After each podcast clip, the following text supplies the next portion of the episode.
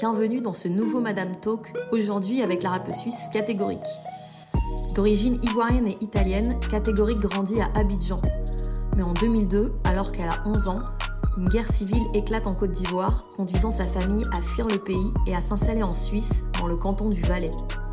C'est d'abord par la danse que Catégorique découvre la culture hip-hop, notamment le pop, le smurf et la new style, avant de commencer à écrire et à rapper sur des morceaux de Lil Kim, Missy Elliott ou Method Man. En 2012, elle remporte le End of the Week World et devient la première et seule femme, mais aussi la plus jeune et la première Suisse, à gagner cette compétition internationale de freestyle. Devenue une figure majeure du rap en Suisse, elle incorpore des sonorités trap, raga et reggae pour créer une musique hybride qu'elle nomme Future Roots. La rappeuse nous parle de son dernier album Aquaba, sorti en mai 2020, de sa passion pour la science-fiction et de ses nombreuses collaborations avec des femmes. Bah, salut Katé, merci d'avoir accepté euh, cet entretien. Tu me disais, toi, qu'en Suisse, du coup, là, vous n'étiez pas vraiment reconfiné, vous étiez plus euh, en période de couvre-feu, si j'ai bien compris. Comment est-ce que tu vis cette période, du coup? Ouais, c'est un peu ça. On est plus ou moins en période de couvre-feu, si on veut, dans le sens où, bah voilà, les restaurants, tout ça, ça ferme, etc. Mais après, euh, les gens, ils peuvent tu vois, ils peuvent sortir, ils peuvent être dehors à minuit. Hein. C'est juste qu'il y, y, aura tout qui sera fermé, tu vois. Mmh. Après, c'est un peu compliqué, surtout au niveau des manifestations. Parce que là, maintenant, nous, on est, au, au, on est sur une règle qui interdit les rassemblements de plus de 50 personnes. Donc, euh, forcément, euh, toutes les dates euh, qui devaient. Parce que ma tournée a, était censée avoir repris donc, en septembre.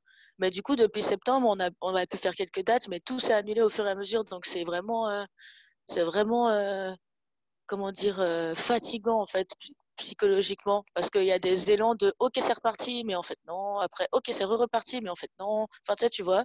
Et il faut à chaque fois retrouver euh, euh, l'énergie de rebondir euh, everyday en fait parce que tu sais jamais chaque jour en fait il y a des nouvelles choses qui se passent quoi.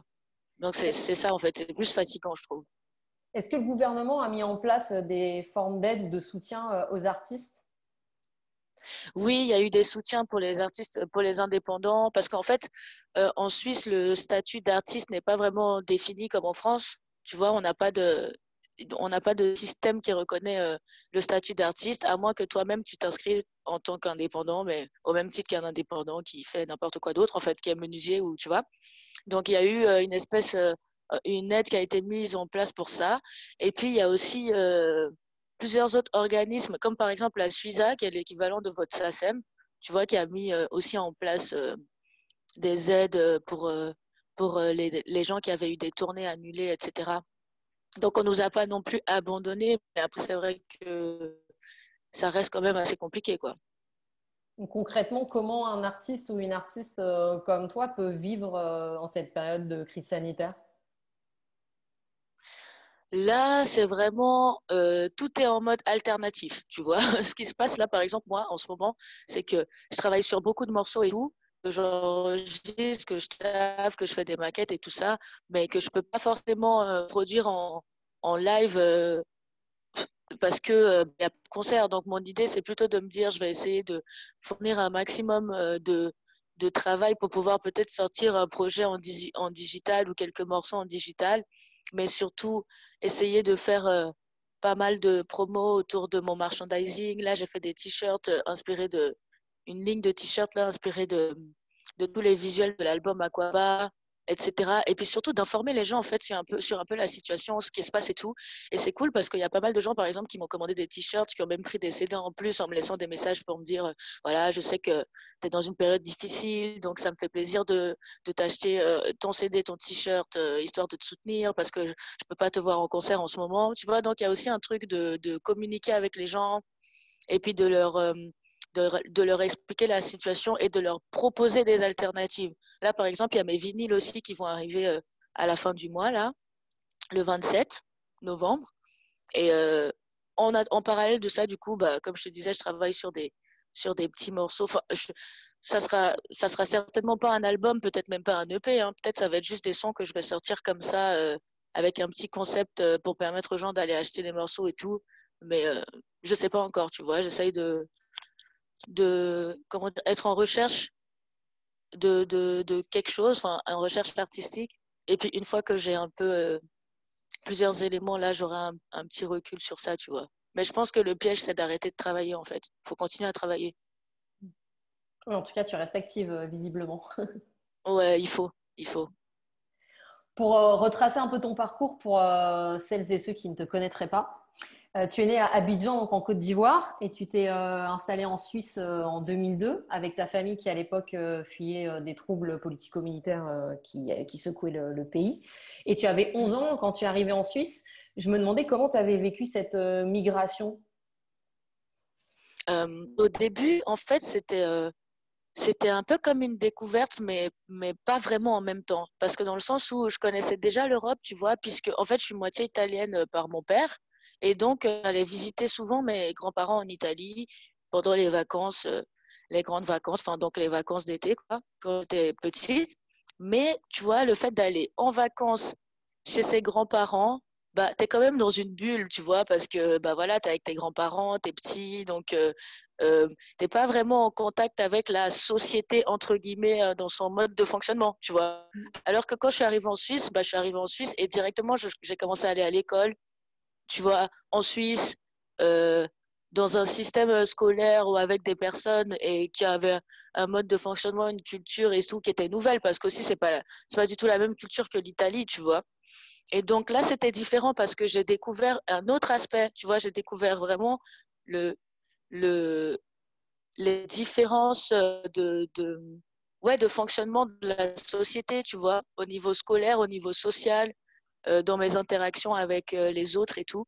Et au début, ça me faisait, ça me faisait vraiment, c'était vraiment très bizarre en fait parce que j'ai compris que j'avais un accent, par exemple, parce qu'au début, quand je suis arrivée, j'avais vraiment un accent ivoirien, beaucoup plus prononcé qu'aujourd'hui. Il a disparu, c'est inconscient. C'est-à-dire que quand je parle avec ma mère ou mes sœurs, euh, il revient en fait. Donc je sais même plus quelque chose que je tu vois, j'ai j'ai assimilé un peu sans m'en rendre compte. Mais du coup, j'ai découvert par exemple que j'avais un accent, ce que je trouvais très bizarre parce que euh, quand j'étais petite, euh, on m'avait toujours déjà fait comprendre euh, que je m'exprimais très bien en fait, que j'arrivais très bien à m'exprimer, à choisir les bons mots pour dire ce que je voulais dire, etc. Et là, c'était la première fois qu'on ne me comprenait pas, entre guillemets, tu vois, par exemple. Et donc, c'est des petits trucs comme ça que j'ai découvert en fait qui m'ont fait réaliser que, j'étais différente. Parce que je, réalisais que j'étais différente déjà aussi en étant petite en Côte d'Ivoire, puisque je suis métisse, tu vois. Donc là-bas, on me voyait comme une blanche. Mais le seul truc, c'est que là-bas, quand ils te disent que tu es blanche, c'est comme si te donne c'est comme si te disent un compliment c'est comme s'ils te ils te tirent vers le haut c'est comme s'ils te disent que tu es belle mais par exemple ici quand on me disait que j'étais noire bah ça avait pas du tout la même signification en fait c'était un truc euh, rabaissant tu vois et donc en fait j'ai commencé à beaucoup cogiter sur euh, le fonctionnement de ce monde sur sur quoi les valeurs de enfin sur quoi euh, sur quelles valeurs ce monde est construit en fait et moi, je me suis toujours sentie un peu au milieu, tu vois. Donc, j'avais beaucoup de, de, ouais, des troubles identitaires. et du coup, bah, j'écrivais tout le temps. Déjà, j'écrivais des rimes avant, mais c'était toujours parce qu'il y avait des trucs que je comprenais pas. Donc, c'était un peu ça. Ça a renforcé mon, mon, mon envie d'écrire, en fait, le fait de changer de continent. Et tu dis souvent que c'est par la danse que tu as découvert euh, la culture hip-hop. Est-ce que tu as découvert du coup la danse euh, en Côte d'Ivoire ou en Suisse? Ouais, j'ai découvert la danse en Côte d'Ivoire, bien sûr. J'ai commencé à danser quand j'avais. Euh, enfin, ma daronne, ma mère, elle dit que j'ai commencé à danser que je marchais pas. Moi, je me souviens pas. bien sûr, j'étais trop petite. Mais les premières fois, les premières fois de ma vie où j'ai vraiment commencé à danser, franchement, je devais avoir 4 ou 5 ans. Hein. Parce que déjà, ça fait vraiment partie de la culture ivoirienne, la danse, tu vois. C'est-à-dire que chaque chanson, même chaque single qui sort, il y a, une danse qui va avec. Genre, pour nous, c'est normal. Donc, ça veut dire, de base, tout le monde danse tout le temps. Et en plus de ça, du coup, quand tu kiffes vraiment la danse, bah, entre guillemets, c'est facile d'avoir, euh, euh, comment dire, euh, assez de matériel pour t'entraîner. Puisque la danse fait vraiment partie du, du truc. Donc, moi, je dansais vraiment tout le temps, tu vois, avec mes sœurs et tout. après, j'avais mon délire de imiter Michael Jackson, des trucs comme ça, tu vois. Parce que j'aimais le, le, truc du, du spectacle, en fait, de la performance. Et après, quand tu as commencé à rapper, c'était, euh, est-ce qu'il y a eu un événement particulier qui a déclenché ça? Il y a eu un déclic? Qu'est-ce qui t'a amené au rap? Ouais, il y a eu un déclic. En fait, c'est que bah, du coup, bah, comme je te disais, là, je dansais depuis que j'avais 5 ans, mais vraiment tout le temps.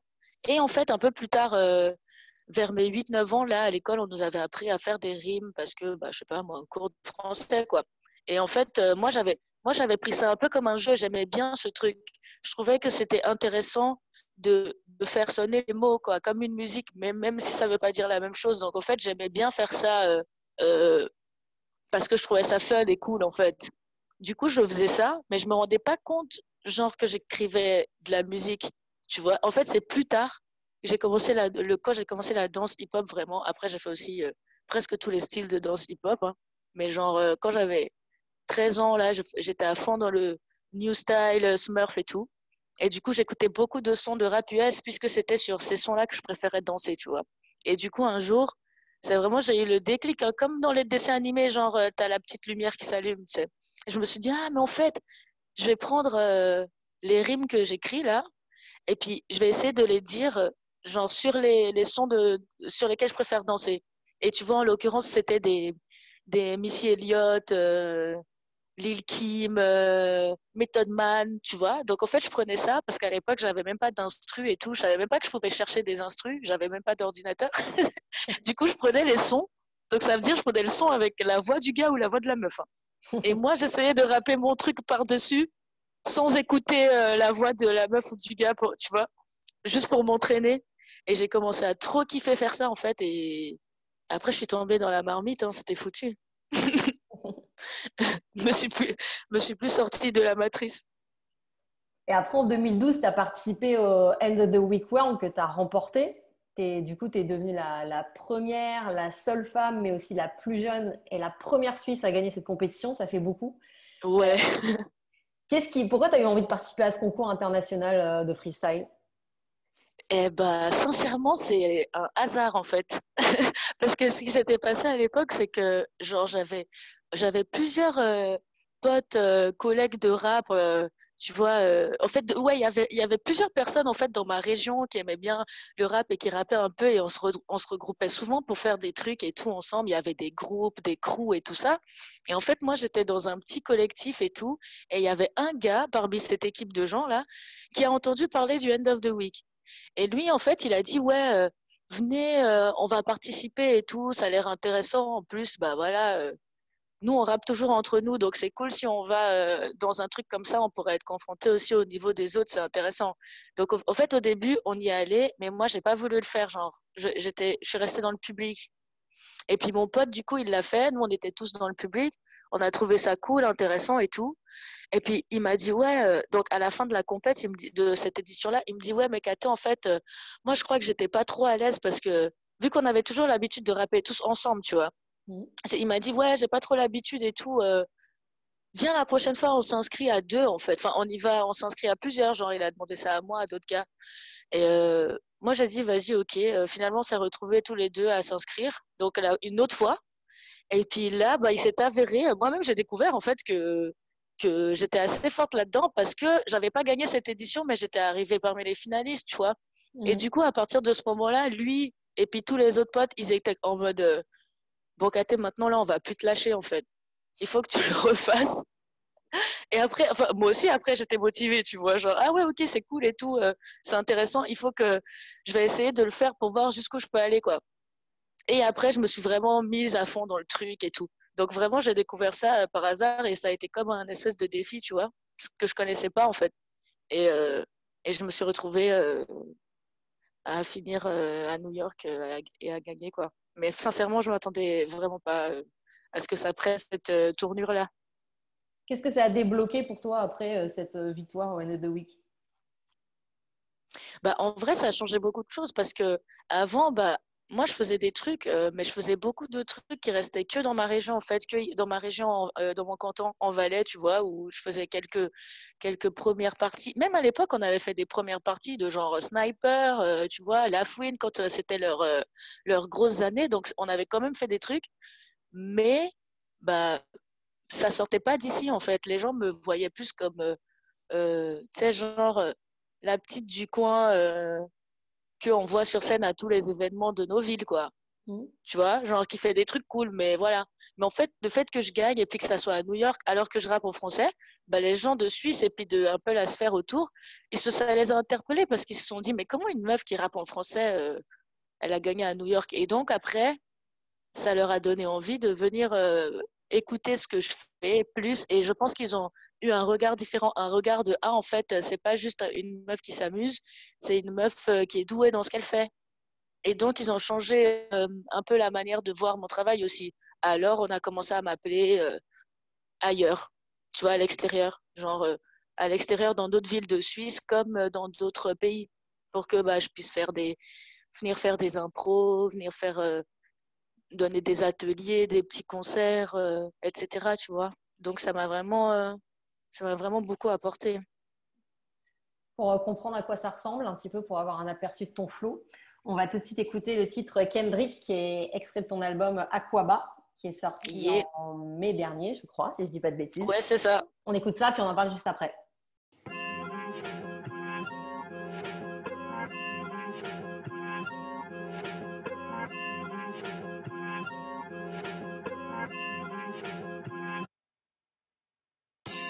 De Barbie à Shanghai.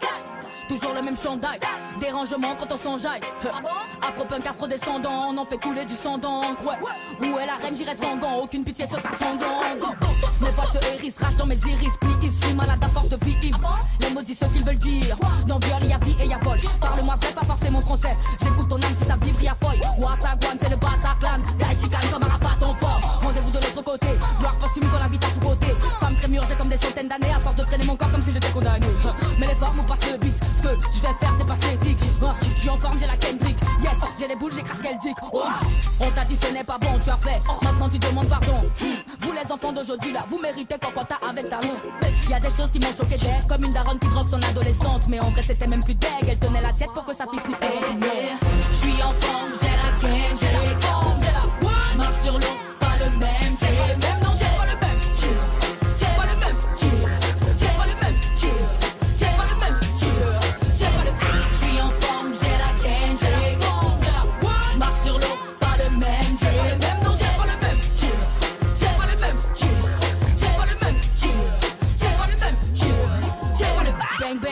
bim bim.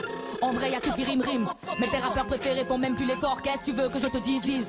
Je t'ai donné mon cœur, tu l'as piétiné. T'as brisé les os et t'as sucé la moelle. Une fois le ventre plein, la loyauté se perd après dîner. Je rentre sur le terrain après Didier. Éléphant d'Afrique là pour perdurer. Mémoire gigantesque, mais je suis perturbé. Ta gueule me dit rien, je suis du perquité. Martha, je suis très réveillé, mais y a plein de choses dont je m'en bats les boucles.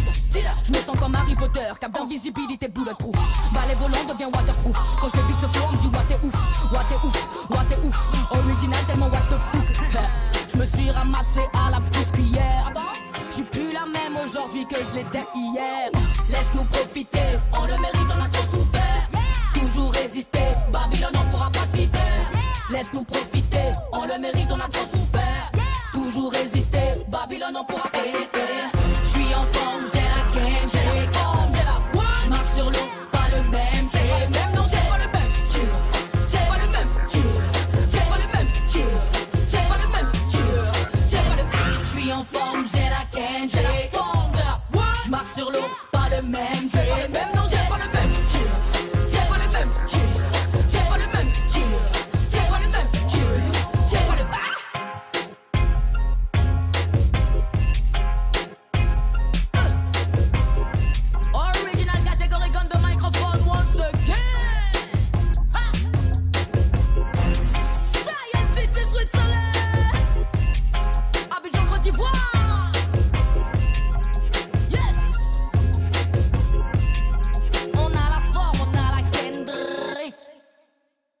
Tu peux nous expliquer ce que c'est la Kendrick?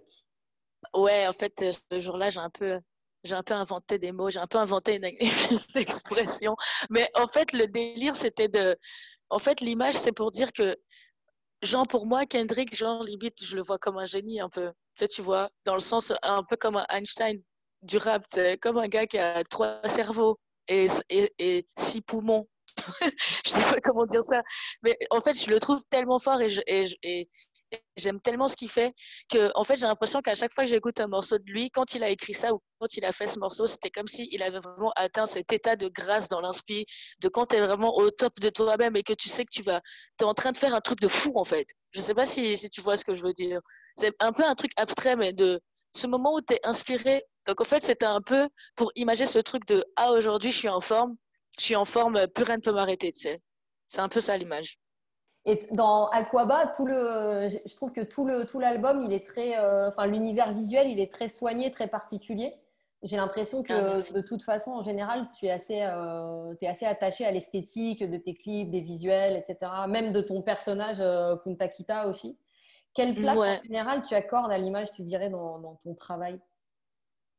Alors, euh, bah, déjà, merci, ça fait plaisir que tu aies remarqué ça. Et puis, bah, du coup, pour répondre, bah, l'idée, c'est quoi? C'est que J'aime beaucoup le cinéma, tu vois, et, euh, et, les films et les séries et tout.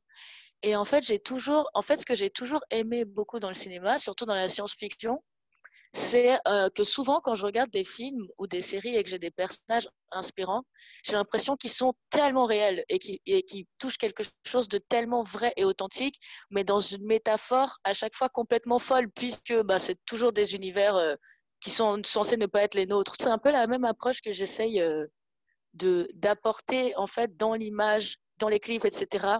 Du coup, ça devient euh, une guerrière euh, qui vient d'un autre monde, qui a une énergie, euh, beaucoup de ressources, qui est souvent très énervée, mais qui utilise sa rage pour en faire un truc d'aller de l'avant. Tu vois, pour moi, c'est vraiment un tout. J'aime l'idée de me dire que la personne qui va écouter l'album ou qui va regarder les clips va euh, parcourir un, univers euh, complet en fait dans, dans, l'approche, tu vois. C'est l'idée de, de, partir ailleurs pour explorer, euh, pour explorer les choses qui sont vraies en fait. Tu parlais de cinéma, justement, tu en as fait un peu du cinéma. On a pu te voir notamment mm. dans le film Brooklyn de Pascal Tessot, mais aussi dans un autre film qui s'appelle Marie et les naufragés. Que ça t'a donné envie de continuer à explorer le cinéma ou c'était plutôt une parenthèse dans ton parcours de, de, de rappeuse et d'artiste? Quand j'ai fait le premier film, Brooklyn, c'était vraiment un, pur hasard, en fait. C'est-à-dire que moi, j'avais jamais joué dans un film et puis le réal, euh, il, a, vu une suggestion de, de, une de mes vidéos sur YouTube, donc c'est parti de là. En fait, en faisant ce film, bah, j'ai découvert, même si c'était très dur, hein, puisque c'est normal, je connaissais pas le, je connaissais, je savais pas ce que c'était jouer la comédie, ce que c'était un tournage de film, donc forcément j'ai dû un peu, euh, tu vois, ça faisait beaucoup d'informations en même temps, donc c'est pas forcément hyper facile à faire, mais je me suis rendu compte que j'aimais faire ça, tu vois. Donc du coup, j'ai eu un peu entre guillemets plus confiance en moi pour pouvoir faire euh, d'autres rôles comme celui que j'ai dans Marie et les naufragés, qui lui est complètement différent. Euh, après, c'est pas non plus aux antipodes, mais après j'ai fait d'autres projets, un petit court métrage en Suisse qui s'appelle Foulek, mais c'était un truc qui n'est pas sorti en salle parce que c'était pour euh, euh, des écoles de cinéma. Et mhm. euh, là, cette année, normalement, je devais participer à un autre tournage, mais il est reporté à l'année prochaine parce que Covid-19 et tout ça. Donc, c'est quelque chose que je compte refaire, même si ça reste bah, forcément une activité secondaire parce que ce qui prend le plus de mon temps et de mon énergie, c'est quand même la musique, tu vois. J'ai l'impression que du coup, tu explores plein de, champs artistiques différents, mais aussi dans ta musique, tu explores plein de sonorités différentes. C'est pas que du rap, euh, ça va. Enfin, on peut retrouver plein de choses différentes, euh, allant de, la trap, du raga, etc.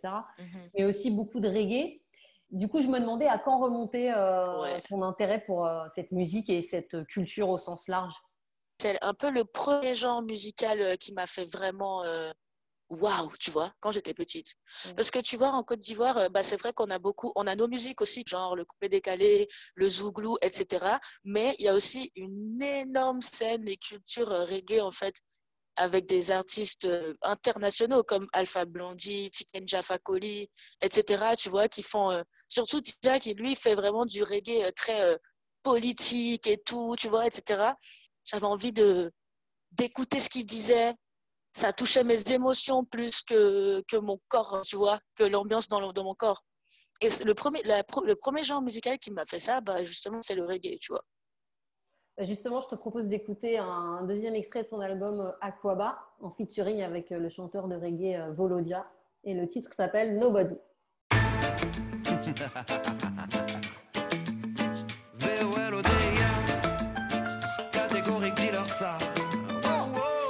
comment ne pas croire en Dieu? En réalité, Eve a dû vendre la pomme en deux.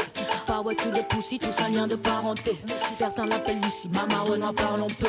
God m'a fait queen, j'ai la vie intense. Mes neveux sont des kings, je souligne l'évidence. Mon ADN est le conducteur de mon existence. C'est comme des sources français en signe de résistance. La confiance se gagne à qui la donne et nobody. Tu mérites de monter high, mais faudrait pas trop bader. Je suis sorti de l'enfance, le cœur et le corps bombardés. Ils savent qu'on est tous uniques, mais continuent de nous comparer.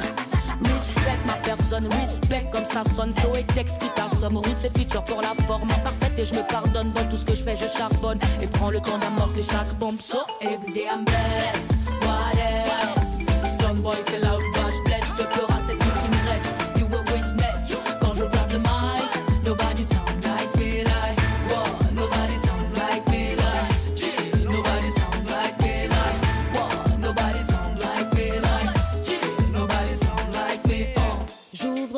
plante les cieux. Le temps dira qui de nous s'est planté, messieurs. Je rêve de m'envoler de dompter les cieux, maître de nos vies pour te sauver, donc t'es le seul. Ils écoutent pas les textes, ça me va de pleurer seul. Bouge tes hanches et ta tête, même si sur ton visage il pleut. Chaque jour un nouveau règne, je recommence si je peux. Donc j'ai la vie, j'ai l'espoir si je veux mon message. Faut que tu saches, y a plein de lâches parmi les gens que tu admires ou sur qui tu flashes. Je veux rester fan et positif, je rappe, je fais pas de politique. Y a que les comptes qui changent pas, y a que les porcs qui ont pas d'éthique. Oh. Je vieillis, mais rien ne change, à part moi, à part mon chant. Et je supporte de moins en moins les gens. Pourtant, pour rien au monde, je redeviendrai l'ancienne moi. Je préfère être moi, même que voir quelqu'un d'autre dans mon miroir. C'est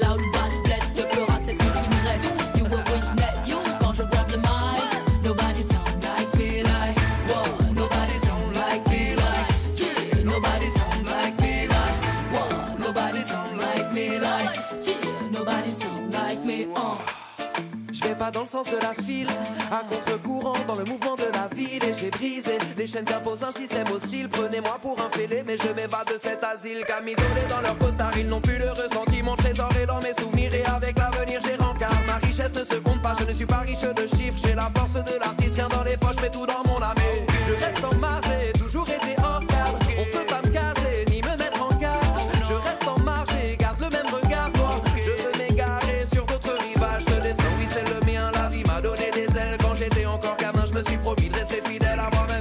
chemin j'augmente les décibels. Je suis serein car ici la vue est si belle. What else? Some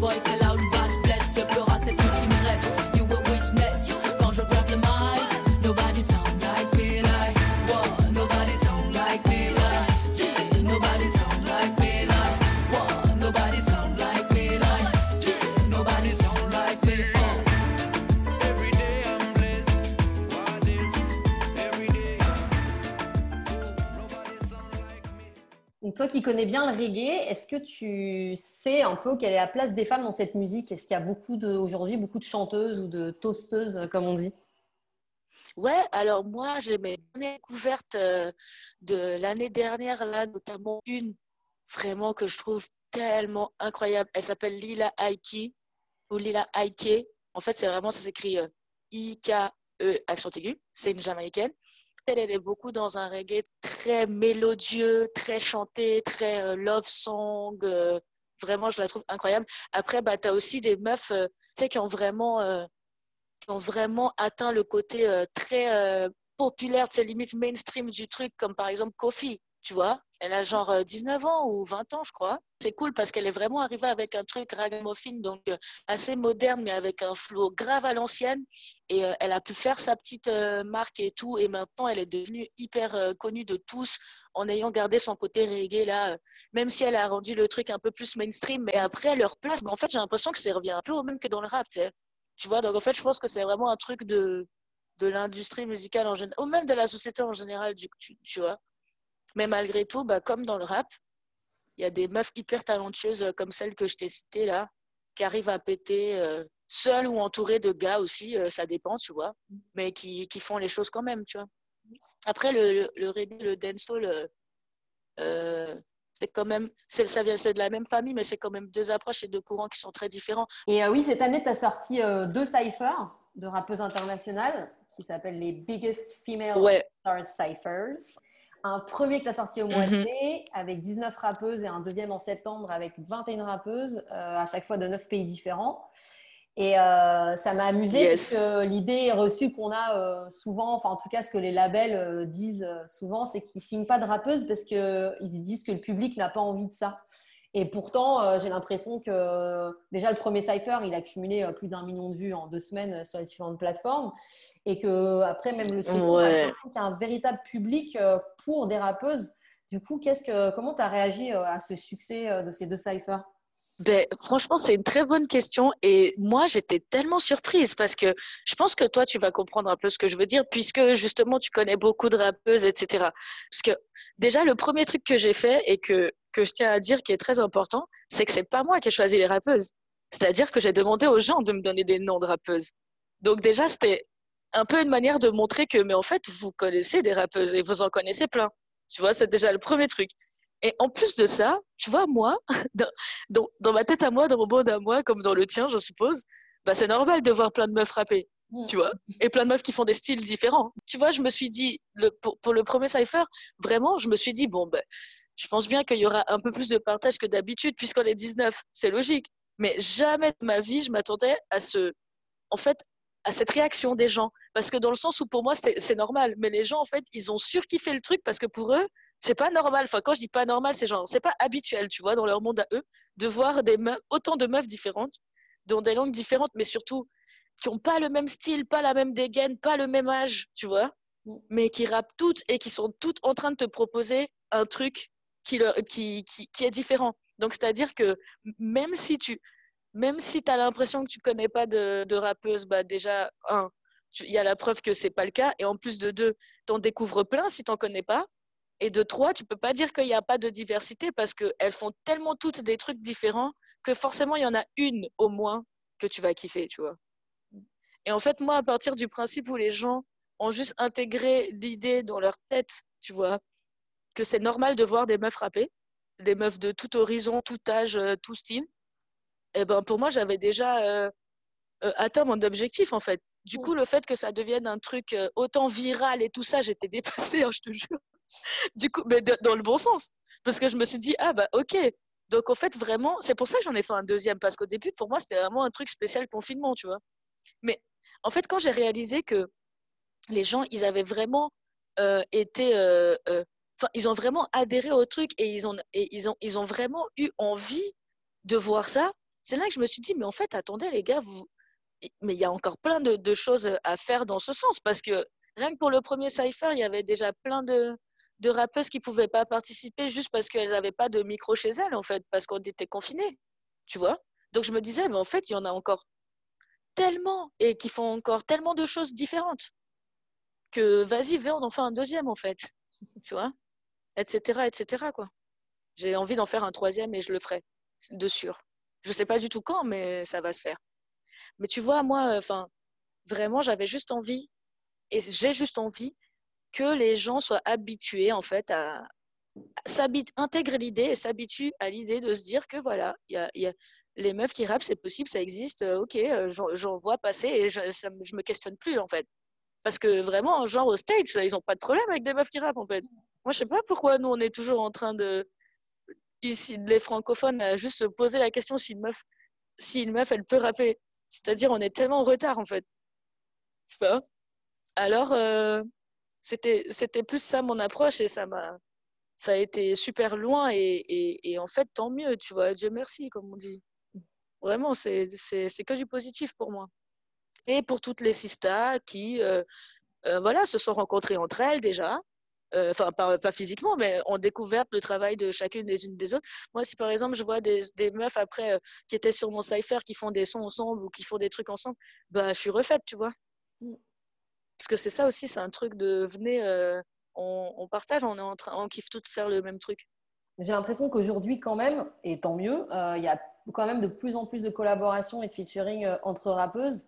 Là, récemment, je pense qu'il y a eu Meryl et le Juice, il y avait aussi Fanny Poli et la rappeuse québécoise MCM. Il y a eu là, il y a quelques jours, quelques semaines, le remix féminin de Bande Organisée, des rappeuses marseillaises.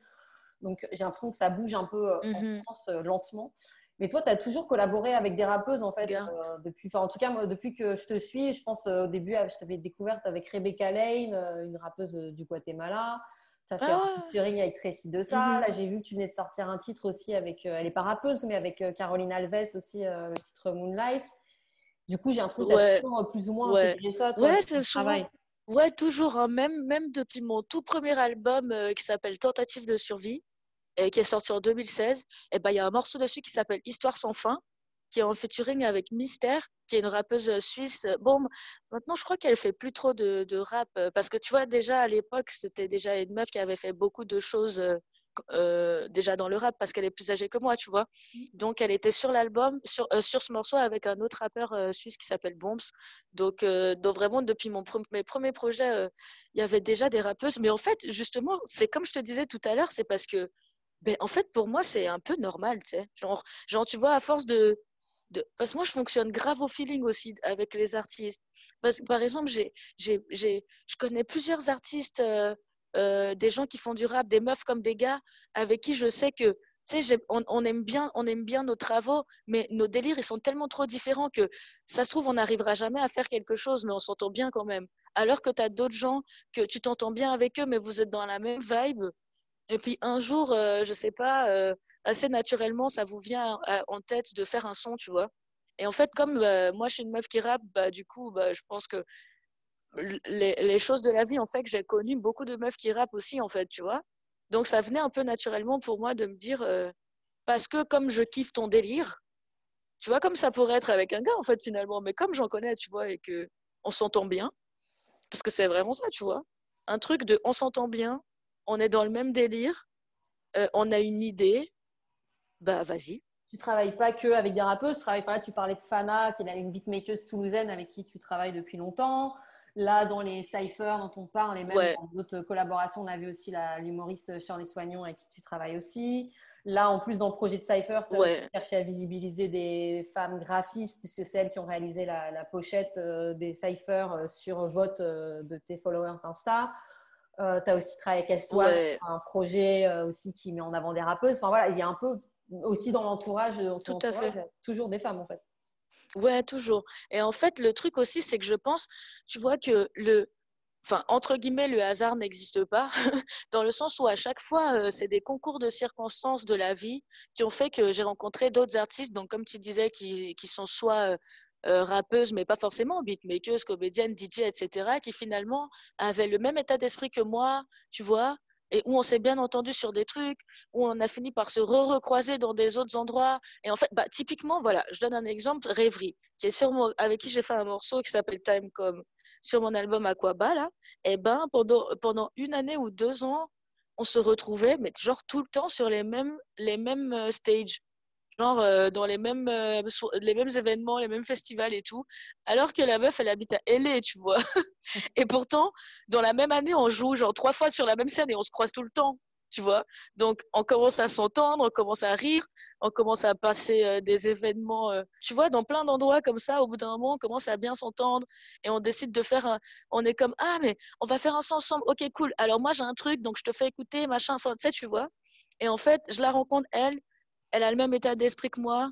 Peut-être que, que une autre meuf ou un autre gars, enfin, tu vois, une beatmaker, peu importe, qui est aussi dans ce même délire, va entendre ce que j'ai fait et puis va m'appeler. En fait, c'est un peu dans le sens là que je dis le hasard n'existe pas, c'est que c'est à chaque fois des concours de circonstances en fait qui font que bah, tu croises des gens où euh, tu sais que a, vous avez quelque chose à faire ensemble en fait. Et si c'est des meufs, tant mieux encore, tu vois. C'est le moment de passer à la seconde partie de cette interview. Tu as choisi euh, donc, trois sujets d'actualité dont tu avais envie de parler.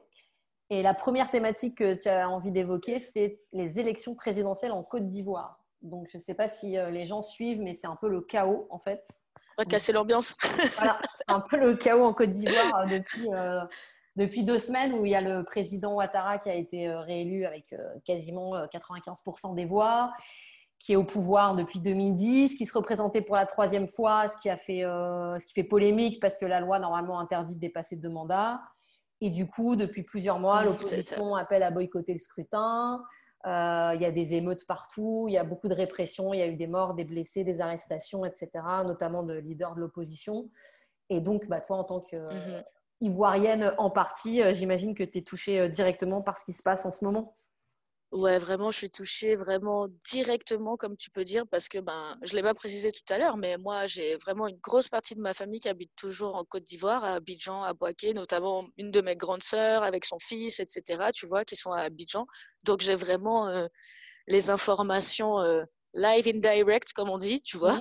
Et euh, en fait, c'est très, très compliqué parce que, en fait, ce qui, ce qui, ce qui me rend ouf, en fait, dans cette histoire, c'est que toute la crise en fait a commencé a été déclenchée vraiment à partir du mois d'août. Donc, c'est-à-dire, je crois que c'était le 6 août d'ailleurs, le jour où euh, euh, Monsieur Alassane Draman Ouattara a annoncé qu'il allait se représenter pour un troisième mandat, alors que, comme tu l'as très bien dit, la Constitution l'interdit. Euh, les mandats se limitent à deux. Donc, en fait, depuis qu'il a annoncé qu'il allait se représenter, ça a commencé à s'envenimer parce que forcément, euh, bah, les Ivoiriens ne sont pas d'accord parce qu'ils ils, veulent et ils ont besoin, et on a besoin de respecter ce qui est écrit dans nos constitutions parce que, parce que voilà, tu vois, même pas besoin d'argumenter. Et du coup, bah, comme tu disais, il y a beaucoup de, personnes du, peuple qui ont été contre en fait, et comme euh, euh, il y a beaucoup de membres de l'opposition qui ont appelé au boycott, ce qui s'est passé, c'est que le 31 octobre, il y a eu entre guillemets une élection, mais en fait vraiment permets-moi permets-moi de dire que c'était en fait ça pouvait pas être ça peut pas être appelé une élection tout simplement parce que certaines personnes qui que certains candidats qui ont été écartés euh, volontairement euh, par le président, tu vois. Il y a eu même des, prisonniers politiques, des gens exilés, etc. Donc c'est-à-dire qu'il a vraiment fait en sorte de constituer euh, en fait une liste électorale où en fait c'est le seul candidat, c'est-à-dire que les deux autres qui étaient opposants ont décidé justement de se retirer de, des élections parce que c'était pas une élection euh, légitime, puisque d'abord il n'a pas le droit de se présenter comme on disait, et puis les règles n'avaient pas été respectées. En tout cas, les chiffres euh, un peu sérieux, tu vois, là-bas disent qu'il y a eu moins de, de 6% de personnes qui sont parties voter parce que justement les gens ont boycotté le truc. Alors, euh, moi j'étais très surprise de voir, euh, comme tu disais, euh, les pourcentages euh, des résultats. Et surtout, je suis très, très surprise parce que depuis les élections, bah, l'opposition et puis les Ivoiriens n'ont pas, n'ont pas cédé parce qu'ils veulent la, justice. Et donc, il y a eu beaucoup d'arrestations. Encore avant-hier, il y a eu 40 personnes qui ont été tuées à Mbato, une petite ville pas très loin d'Abidjan. Euh, vraiment, et en fait, c'est des milices euh, qui sont euh, vraiment qui font partie du gouvernement qui s'attaquent aux personnes qui opposent. Et du coup, ce qui me surprend, c'est de voir des déclarations à l'international qui demandent en fait au peuple ivoirien de dialoguer. Donc, les Ivoiriens doivent accepter que Alassane Ouattara est le président et dialoguer avec lui pour tu vois Et en fait, ça, je peux pas être d'accord avec ça. C'est pas possible parce que depuis le mois d'août, je crois qu'il y a plus de 200 personnes qui sont mortes. Et en fait, l'histoire, en fait, elle est tellement simple et on comprend qu'est-ce qui a déclenché ça et qu'est-ce qui continue à déclencher tous ces morts. Les grandes instances internationales sont informées depuis très longtemps puisque Alassane Ouattara a déjà été condamné quatre fois par l'Union africaine dans le cadre de l'organisation de ces élections pour quatre fraudes euh, justement euh, de trucs qu'il n'a pas respectés pour organiser les élections, comme je disais tout à l'heure. Donc ça veut dire que toute la communauté internationale est au courant de ce qu'il fait. Et pour moi, c'est important en fait de juste communiquer là-dessus parce que c'est le seul pouvoir que j'ai en fait, faire passer le message pour essayer de réveiller les gens et puis de, de, de faire en sorte que, que qu'on voie la vérité sur ce qui est en train de se passer là-bas parce que c'est des attaques à l'arme blanche. C'est très très grave. C'est des gens qui se font brûler vifs. C'est très très grave ce qui se passe, tu vois. Donc vraiment, c'est une situation euh, très, très euh, euh, difficile qui se passe là-bas en, ce moment. Et moi, je suis juste... je flippe, en fait. c'est quoi l'issue d'après toi? Comment ça, peut, comment ça peut évoluer cette, cette crise? Parce que là, visiblement, il y a des dialogues qui ont été ouverts, notamment avec son, le rival historique de Ouattara, qui est Henri Conan Bédier. Visiblement, ils ont discuté pour essayer de, justement d'arriver à une situation plus apaisée. Mais est-ce qu'il y a vraiment une issue euh, qui peut être euh, positive pour, euh, pour le peuple, en fait? Ben, En fait, l'issue positive, sincèrement, après, je ne suis pas une politicienne, hein, mais moi, je donne mon avis juste de meuf, du, de meuf du peuple. Quoi. Ben, selon moi, la solution, ce serait que Monsieur Alassane Draman Ouattara admettre qu'il n'y a pas eu d'élection le 31 octobre, puisqu'il a violé la loi ivoirienne, la loi internationale, et que par conséquent, le Conseil, actuellement, il n'est plus président. Donc techniquement, en fait, si on se base vraiment sur la loi, actuellement, il n'est plus président. Donc l'opposition demande, en fait, a mis en place ce qu'ils ont appelé un Conseil national de transition pour réorganiser des vraies élections transparentes. Mmh. Et je pense que c'est ça la solution. Et, mais, par contre, s'il y a ces vraies élections transparentes, M. Alassane Draman Ouattara n'aurait pas le droit de se présenter, puisqu'il a fait ses deux mandats. Ça, c'est la, ça, c'est la solution logique. Et...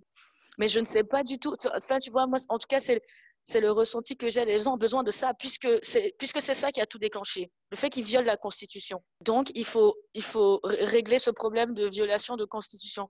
J'espère juste que, la, situation pourra aller pour le mieux et puis surtout bah, que les grandes instances internationales qui ont, qui ont déjà euh, condamné euh, Ouattara auparavant pourront euh, vraiment reprendre les choses dans l'ordre dès le début et puis soutenir le peuple ivoirien qui, lui, a juste besoin de, de qu'on respecte ses droits et de, et de voilà, parce que vraiment, les, là, on parle de gens qui sont en train de mourir. Donc, donc j'espère vraiment que la situation va pouvoir se rétablir c'est tout ce que j'espère. Pour le deuxième sujet dont tu as choisi de parler, c'est on change totalement de registre, c'est un peu plus léger, puisqu'il s'agit euh, des séries de science-fiction, que tu me disais que tu étais une grande fan. Euh, ouais.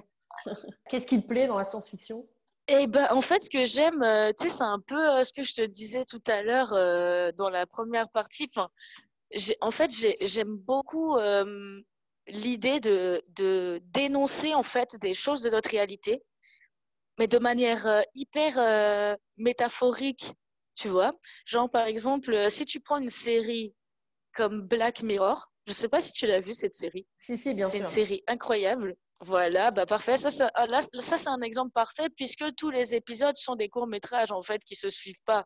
Donc, et à chaque fois, ça représente tout à fait quelque chose en fait qu'on qu'on a dans notre monde actuellement, mais dans un futur plus ou moins proche. Donc ça a toujours, ça a toujours l'air d'être une bonne idée au départ. Mais à la fin, ça finit toujours par détruire euh, un bout de notre humanité, en fait. Et c'est toujours un message caché pour, euh, en fait, comment dire, prévenir sur, sur euh, les déviances qu'on a dans notre monde de aujourd'hui, maintenant, là, tu vois. Et en fait, c'est un peu cette approche-là que j'aime dans la science-fiction, en fait. Après, quand je dis science-fiction, il faut comprendre aussi qu'il y a plein de courants, tu vois. Il y a beaucoup de gens que, ceux qui ne connaissent pas vraiment la science-fiction ou qui n'aiment pas trop, ils croient que forcément, tu sais, c'est les trucs où c'est les aliens, c'est l'espace, euh, c'est les navettes spatiales et tout. Mais pas forcément. Là, j'ai cité Black Mirror, mais il y a d'autres films euh, euh, qui sont pas du tout, qui se passent pas du tout dans l'espace ou quoi que ce soit, mais qui sont quand même, qui sont quand même des films de science-fiction parce que c'est un univers dans le futur, c'est un univers dystopique, c'est un truc qui se passe après un soi-disant apocalypse, peu importe en fait. Genre même, euh, même Mad Max par exemple, ça se passe pas du tout dans l'espace et il n'y a pas d'aliens. Mais pourtant, euh, ça fait partie d'un univers euh, science-fiction fantastique. Et, et, en fait, bah, ça traite aussi de beaucoup de sujets de, qu'on voit dans notre, de choses qu'on voit, de déviance en fait, qu'on voit dans notre vraie vie à nous, mais très romancée. Moi, j'adore ça, de romancer les choses et d'aller hyper loin dans son imagination. Vu qu'on est tous confinés, est-ce que tu aurais des, séries ou des films de science-fiction à nous conseiller? Ah ouais, j'en ai plein Très bien. Alors, euh, moi, il y a une série, mais il n'y a que deux saisons qui sont sorties pour l'instant, mais c'est pas sur Netflix, ça s'appelle The Boys. Et mhm. euh, en fait, c'est euh, ouais, c'est notre monde à nous, mais un peu un univers parallèle parce que dans ce monde-là, en fait, les super-héros euh, donc ils existent, mais en fait ils sont vraiment, ils font partie intégrante de la société, c'est-à-dire que c'est une grande entreprise qui les engage pour sauver des gens. Euh, et en fait, ils ont vraiment une image, ils ont vraiment une image de grande star en fait. Tu sais, on les voit sur les panneaux publicitaires, euh, on les voit à la télévision, dans des émissions de télé-réalité. Et en fait, cette série, elle se base sur l'image du coup que les super-héros là ils vont avoir dans cette dans ce monde et toutes les magouilles qu'ils font vraiment. Et en fait, tu te rends compte que euh, c'est vraiment, euh, enfin comment dire, elle est hyper violente cette série. Psychologiquement, c'est hardcore, Mais j'aime beaucoup parce que je trouve que c'est vraiment, en fait, ça casse beaucoup de, ça casse beaucoup de choses, de, le côté innocent, tu vois, qu'on a et puis enfantin qu'on a quand on imagine des films et des séries de super-héros. C'est vraiment totalement l'inverse, en fait. Tu te rends compte que c'est tous des pourris, tu vois, en fait. Après, un truc un peu. Ouais, bon, Black Mirror, là, je l'ai dit, hein, on, peut, mhm. on, peut citer Black Mirror. Après, j'ai bien kiffé aussi une série, euh, ça c'est un peu plus léger, ça s'appelle The Hundred, Les 100. Mhm. C'est une série euh, plus sur la survie, en fait. Donc, euh, le truc, c'est. il y a eu un apocalypse nucléaire sur Terre, donc la vie n'est plus possible parce que l'air est irrespirable. Donc, il y a juste quelques personnes qui ont survécu dans une navette spatiale. Par contre, ils n'ont plus d'oxygène. Alors, ils doivent essayer de retourner sur Terre pour savoir s'ils peuvent respirer là-bas. Sauf que quand ils arrivent, ils se rendent compte qu'il y a déjà des gens. Et c'est de là que tout part après. Euh, et c'est vraiment toute une série euh, autour de, de la survie, de la guerre, euh, de vraiment un, un, repeuplement de civilisation, enfin de d'humanité. Et tu vois en fait beaucoup de choses sur comment garder son humanité en fait et comment la perdre très facilement si tu, en prenant les mauvaises décisions. Donc cette série, elle est cool aussi, mais elle est plus légère. C'est un peu plus. Euh, c'est pas un truc hardcore comme, euh, comme The Boys ou, ou même euh, Black Mirror parfois. Donc ouais, je dirais ça. Est-ce que tu bien aussi les séries SF qui mêlent un peu d'humour ou de dérision, comme Future Man ou même à l'époque Buffy ou les X-Files, ce genre de. ah ouais, Buffy, mais bien sûr, je regardais ça. Ah, c'est dingue, tu viens de me remettre dans, un, dans une vibe, j'avais tellement oublié. Ouais, grave, mais ça, tu vois, là, ça, je regardais ça toujours parce que ça passait à la télévision quand j'étais petite. Et du coup, je regardais toujours les épisodes à la télé, mais j'ai jamais eu l'occasion de vraiment, tu vois, revoir la série de saison 1 à la dernière. Vraiment, tout, tout c'est complètement dans l'ordre et tout. Des fois, tu raté des épisodes et tout. Mais par contre, quand je restais posée devant ça, euh, euh, ça me fascinait, tu vois. Mais au début, avant, quand j'étais plus jeune, moi, c'était surtout les films de science-fiction. Hmm. Tu vois, quand j'ai découvert, par exemple, Le Cinquième Élément, bon, c'était pas un film qui a très bien vieilli, mais, mais à l'époque, moi, je, je sais pas, j'avais genre 8-9 euh, ans, vraiment, j'étais petite, en fait. Et euh, j'ai vu ce film et, et vraiment, il m'a, il m'a, il m'a marqué à vie parce que, ben, je trouve que ça illustre très bien ce que je disais de dénoncer des comportements humains, là mais dans un univers qui n'a absolument rien à voir. Parce qu'en fait, finalement, le personnage là du cinquième élément, tout, tout, son enjeu à elle, c'est de se questionner si est-ce que vraiment elle va sauver euh, ces humains qui sont eux complètement, euh, euh, comment dire, insauvables. Je ne sais pas si ça se dit, mais il y a toute une question autour de est-ce que vous, est-ce que les humains méritent d'être sauvés? Finalement, c'est ça en fait la question dans le film. Mais tout l'univers me faisait rêver, tu vois, genre la meuf, elle est trop badass, euh, elle casse la gueule à tout le monde, euh, elle tombe dans un taxi volant. Enfin, tu vois, moi, euh, mon âme d'enfant, quand j'avais 7-8 ans et que j'ai vu ça, ça m'a vraiment, ça m'a vraiment fait tomber amoureuse de la science-fiction. Et après, j'ai vu The Matrix et là, c'était fini. Parce que pareil, là, ça vraiment, ça raconte notre monde en fait. Sauf que l'idée est amenée vraiment très très loin dans la métaphore et, et je trouve ça trop trop beau. J'adore ça en fait.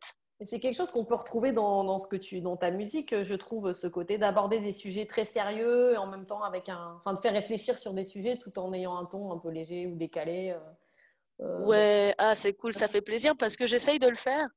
Et euh, bon après, sur certaines phases et tout, parce que forcément, quand j'écris, ça passe par plusieurs émotions, mais j'essaye vraiment de d'aller dans ce sens assez souvent et ou alors d'utiliser beaucoup de références euh, soit à des persos justement, soit à des films ou à des séries euh, qui pourraient évoquer en fait euh, une certaine, un certain état d'esprit, tu vois, ou un certain, un certain mood, une énergie en fait.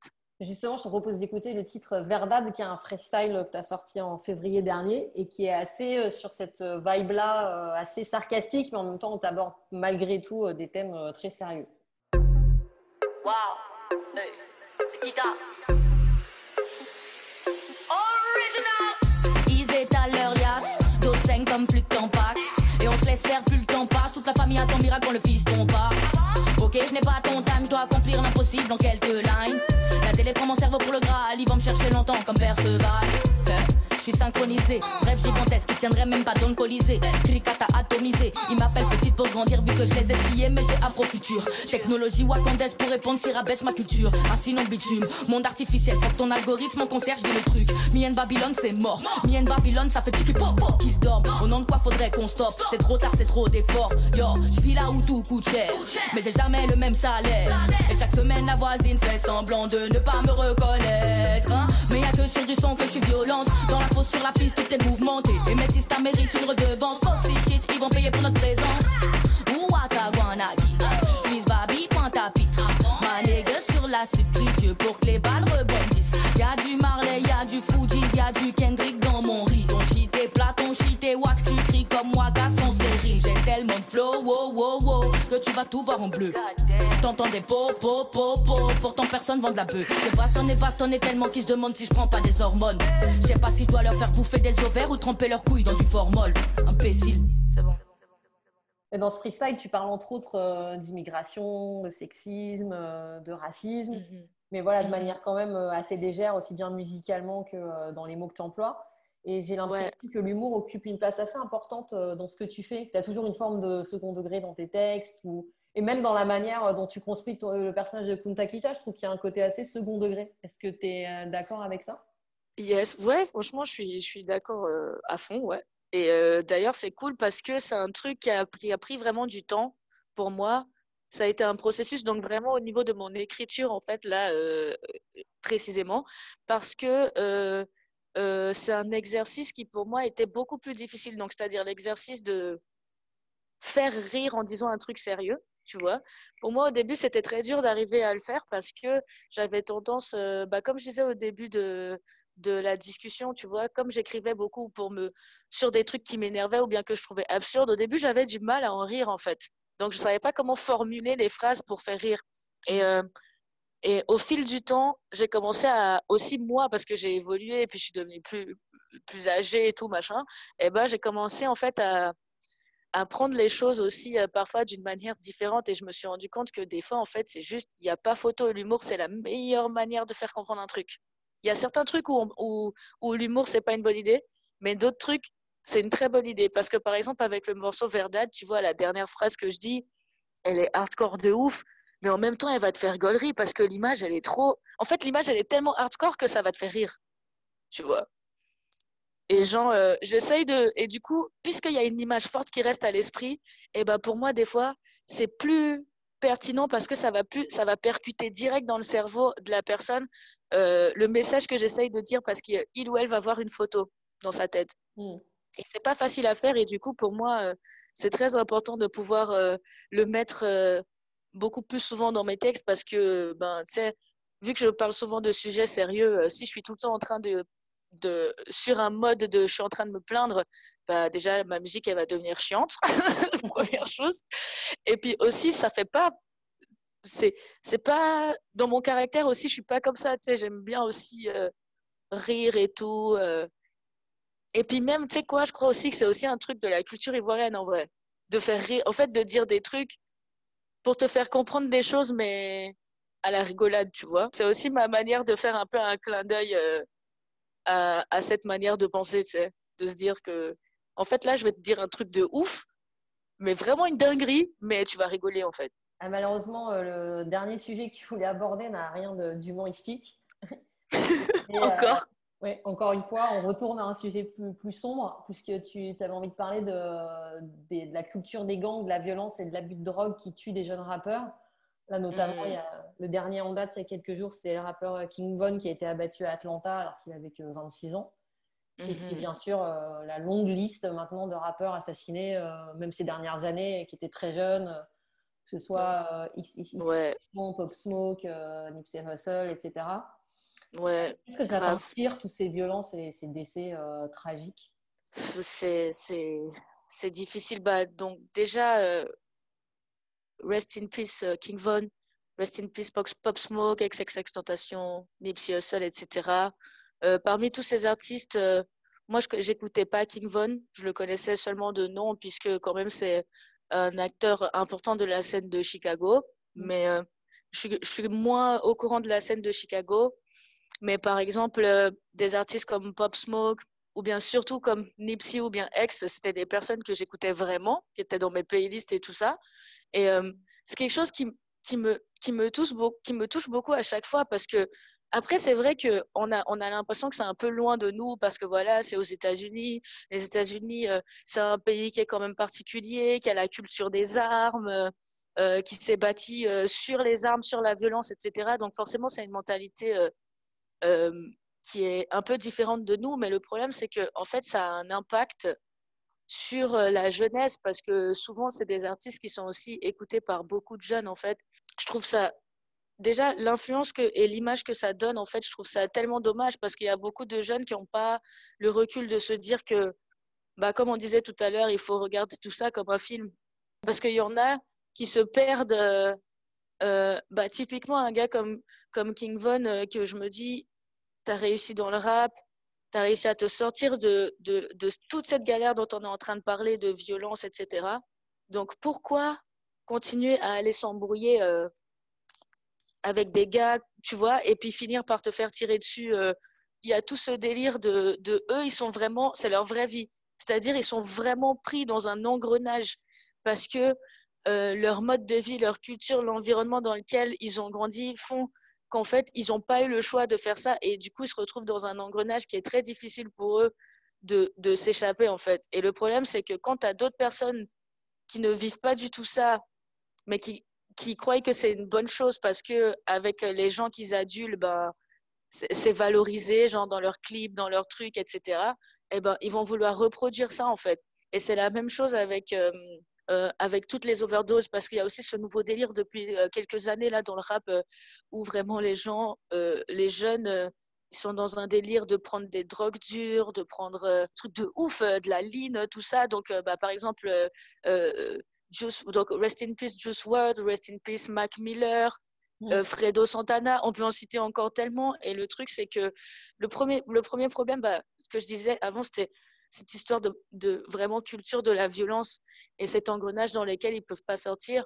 Et après, il y a aussi ce truc de c'est des minorités qui tuent des minorités, ce qui au final euh, profite à un système euh, qui les qui soit va les va les mettre euh, enfin va les dévaloriser, va les mettre en bas d'une échelle ou va vouloir les mettre en prison beaucoup plus facilement, etc. Donc en fait, c'est comme si ça les ça arrange aussi un peu ce système-là que euh, les minorités se tuent entre elles. Et en fait, moi, ça me fait trop mal quand je vois que des jeunes euh, issus de minorités commencent à réussir, mais qu'ils n'ont pas la possibilité ou la force, ou je ne sais pas quelle raison, de sortir de cet engrenage pour tirer les autres vers le haut. Alors que dans d'autres cas, tu as des gens qui décident de le faire, comme Nipsey Hussle, qui avait décidé de, qui s'en était sorti, mais qui avait décidé de rester dans son quartier pour justement permettre aux autres de s'en sortir et pourtant, dans ce même quartier-là, il se fait tuer, en fait. Et ça, c'est des trucs qui me brisent trop le cœur parce qu'il y a vraiment un problème de. de enfin, comment dire. Euh... Ouais, j'arrive pas à trouver un autre mot que engrenage. J'ai l'impression que c'est un cercle vicieux. Et malheureusement, ça colle à la peau aussi euh, de la culture hip-hop, puisque forcément, c'est, c'est, ça fait partie des minorités, de ce que vivent les minorités aux États-Unis et tout. Et le problème, c'est la reproduction après par les autres, alors qu'eux, ils vivent pas ça du coup, c'est des stéréotypes qui collent quand même vachement au rap, la violence, les gangs, la drogue, etc. Du coup, c'est difficile de déconstruire ce préjugé quand les faits, en fait, euh, vont avoir tendance à le renforcer presque. Ouais, de ouf. Et surtout, le truc, c'est que bah, nous, on est en Europe, on est en France, on est en Suisse. Donc, tu vois, notre réalité fait que on va pas du tout comprendre les choses qu'on voit de la même manière, surtout si on n'est pas euh, quelqu'un qui fait vraiment partie de la culture, qui est informé sur ce qui se passe, etc. Tu vois. Donc, c'est-à-dire euh, un jeune consommateur de rap, tu vois, qui connaît qui connaît pas forcément la culture hip-hop américaine, mais qui kiffe juste le rap. Eh ben, peut-être que tu vois, il va juste croire. Euh, là, j'extrapole, tu vois, je prends un, un, un jeune, tu vois. Peut-être qu'il va juste se dire qu'en fait, c'est cool de prendre de la ligne ou peut-être qu'il va se dire que c'est cool de, de menacer des gens avec des flingues. Alors qu'en fait, ils ne se rendent pas compte que si, les, si eux, ils se, ils se comportent comme ça, c'est parce que vraiment, de base, ils ont eu un problème, des grands traumatismes fondamentaux dans leur vie et qu'on les a jamais aidés déjà, eux, pour ça, à sortir de cet engrenage, en fait. Donc, c'est pas du jeu. Il y a plein de rappeurs qui font l'apologie, tu disais de la ligne ou d'autres d'autres codéines et autres de Lil Pump à Lil Uzi Vert, etc. Enfin, ils font carrément ah, des titres. Voilà, et après, bah, soit tu as le recul, parce que c'est ça le piège en fait. Soit tu as le recul d'écouter ça en mode euh, c'est une proposition artistique au même titre de, comme je disais tout à l'heure, euh, un genre de film. Tu vois, tu peux regarder une, tu peux regarder une comédie romantique et après tu vas regarder un film d'horreur. Tu sais que tu vas pas voir la même chose. Tu vois. Donc, soit tu as ce recul de te dire bon, euh, voilà, c'est une proposition artistique comme une autre avec un certain détachement parce que même souvent ces artistes-là, ils racontent des trucs mais ils le font pas forcément. Tu vois. Ça faut pas oublier. C'est aussi un truc d'image, un truc de pour faire vendre de je, pense, je pense à Futur parce qu'il l'a dit dans une interview que lui, en fait, il parle tout le temps de drogue dans ses sons, mais il n'en prend pas tant que ça. Hein. En fait, c'est juste qu'il trouve qu'il a l'impression que c'est le sujet que les gens ils aiment, donc il parle de ça. Justement, Juice WRLD, qui lui est mort euh, d'une overdose de, je crois que c'était des opiacés, c'était pas de la ligne, mais anyways, eh ben lui, il avait, il a dit que justement, il a commencé à prendre de la ligne. Bon, déjà, il s'appelle Juice WRLD, donc voilà. Il a commencé à prendre de la ligne parce qu'il écoutait Future ou parce qu'il écoutait Lil Wayne. Je sais plus lequel des deux, mais il a, il a dit ça dans une interview. Quand il était petit, tu vois, ça lui a donné trop envie, ou je crois que c'était Future. Il écoutait Future et ça lui a trop donné envie de voir de la ligne parce qu'il était petit. Et donc, il a trouvé ça cool. Et puis voilà, là, euh, il est mort que tu disais de la fiction, euh, jusqu'où va la fiction, euh, quand est-ce que la mhm. réalité rejoint la fiction et comment peut-être faire une forme de, je sais pas comment, hein, mais de prévention euh, auprès d'un certain public en fait. Ouais, franchement, je sais, je sais pas comme, quelle serait la, quelle serait la bonne méthode parce que c'est vrai que, bah, comment dire, il y a certains morceaux, ceux qui sont un peu trop provocants, explicites, tu vois, sur la drogue, le meurtre euh, la pornographie, ce genre de trucs, peut-être que ça peut être comme, tu sais, avec les jeux vidéo, là. Enfin, je sais pas, hein, qu'à partir d'un certain âge, euh, tu vois, tu peux pas forcément... Euh, ou comme tu vois, par exemple, le clip de WAP, les paroles, elles étaient tellement vulgaires que vu qu'il est sur Vevo, elles ont fait la version censurée du clip, enfin des paroles. Après, bah, quand tu vois le clip qui va avec, tu te demandes si ça sert à quelque chose qui censuré les paroles, tu vois. Mais après, franchement, je sais pas s'il y a une solution miracle. Là, c'est le truc qui me vient à l'idée, mais j'ai pas forcément l'impression que c'est hyper bien non plus parce que est-ce que les gens ils vont vraiment respecter, et puis dire qu'ils ont 16 ans, quoi, tu vois. Donc je sais pas comment il faudrait faire parce que, en tout cas, il faut pas censurer les artistes, ça c'est hors de question, tu vois. Parce que le fait qu'ils puissent euh, exprimer euh, et avoir toute une diversité euh, de, de, de, propositions artistiques. C'est ça qui est intéressant, c'est ça qui fait la musique et c'est ça qui fait que la culture hip-hop avance. Mais il y a un problème avec, euh, avec le fait que tout ce qui, en fait, va le plus, tu vois, toucher aux interdits, aux choses qui peuvent être choquantes et tout, bah, c'est ça que les gens, qui, les gens vont utiliser pour le plus vendre, en fait ça fait aussi partie des choses que nous, on peut. Donc, nous, en tant que public, hein, là, je, je, me, je me considère là en tant que public, même pas forcément en, tant qu'artiste, bah, on peut pas forcément contrôler ça. Donc, soit, comme je disais, soit tu as le recul pour euh, euh, écouter ça avec une oreille euh, voilà, différente, soit c'est toi-même qui es obligé d'aller fouiller pour chercher les artistes qui correspondent à ce que toi tu fais. J'espère qu'on pourra, tu vois, avoir des jeunes des jeunes euh, tous nous, nous tirer vers le haut et nous montrer des bons exemples, tu vois, plutôt qu'avoir euh, toujours, euh, enfin toujours souvent des histoires qui finissent mal comme Nipsey ou comme X ou comme Pop Smoke, etc. Quoi. Tu en parlais un petit peu au début de, de ces interviews. Est-ce que tu peux redire quels sont tes prochains projets malgré ce contexte sanitaire assez frustrant? Pour l'instant, euh, les concerts, forcément, on, les a mis en stand-by puisqu'on attend les nouvelles mesures euh, Covid euh, et on verra bien ce qui se passe. Mais par contre, j'ai pas mal d'actu ce mois-ci. Donc, le 27 novembre, il y a mon vinyle, le vinyle de Aquaba qui sort. donc là, il y a déjà les précommandes qui sont disponibles sur bacoshop.fr. Après, ben, pour ceux que ça intéresse, il suffit juste de venir sur euh, mon Instagram. J'ai le lien dans ma bio pour aller commander ça. Il y a aussi les t-shirts euh, qui sont dispo sur mon Bandcamp. Et puis, euh, bien sûr, je taffe sur pas mal de morceaux que je compte sortir d'ici ouais, la fin de l'année, début 2021. Quoi. Après, je ne sais pas si ça sera vraiment un projet d'EP ou d'album. Et puis, j'aurai aussi quelques petites surprises au mois de décembre. Voilà. Donc, faut rester branché. Il y a plein de choses en fait, quand même. Ouais, ouais, il y a plein de choses. Vraiment, tu me connais, toi qui m'as déjà interviewé plusieurs fois. Et bah, il y a vrai, il y a vraiment un truc, c'est que moi, je suis une personne qui ne supporte pas euh, de ne rien faire en fait. Ouais, hyper Ça fait partie de mon caractère. Ouais, vraiment. Mais je suis vraiment hyper active hein, en plus. donc, donc vraiment, c'est un truc de. J'ai besoin, tu vois, d'être active. J'ai besoin de travailler parce que bah, déjà, ça me fait du bien et aussi parce que sinon, euh, tu vois, je, je, déprime en fait. Bah écoute, bon courage pour tout ça en tout cas, on, tout est noté. Et puis euh, encore merci pour ton temps et ta disponibilité.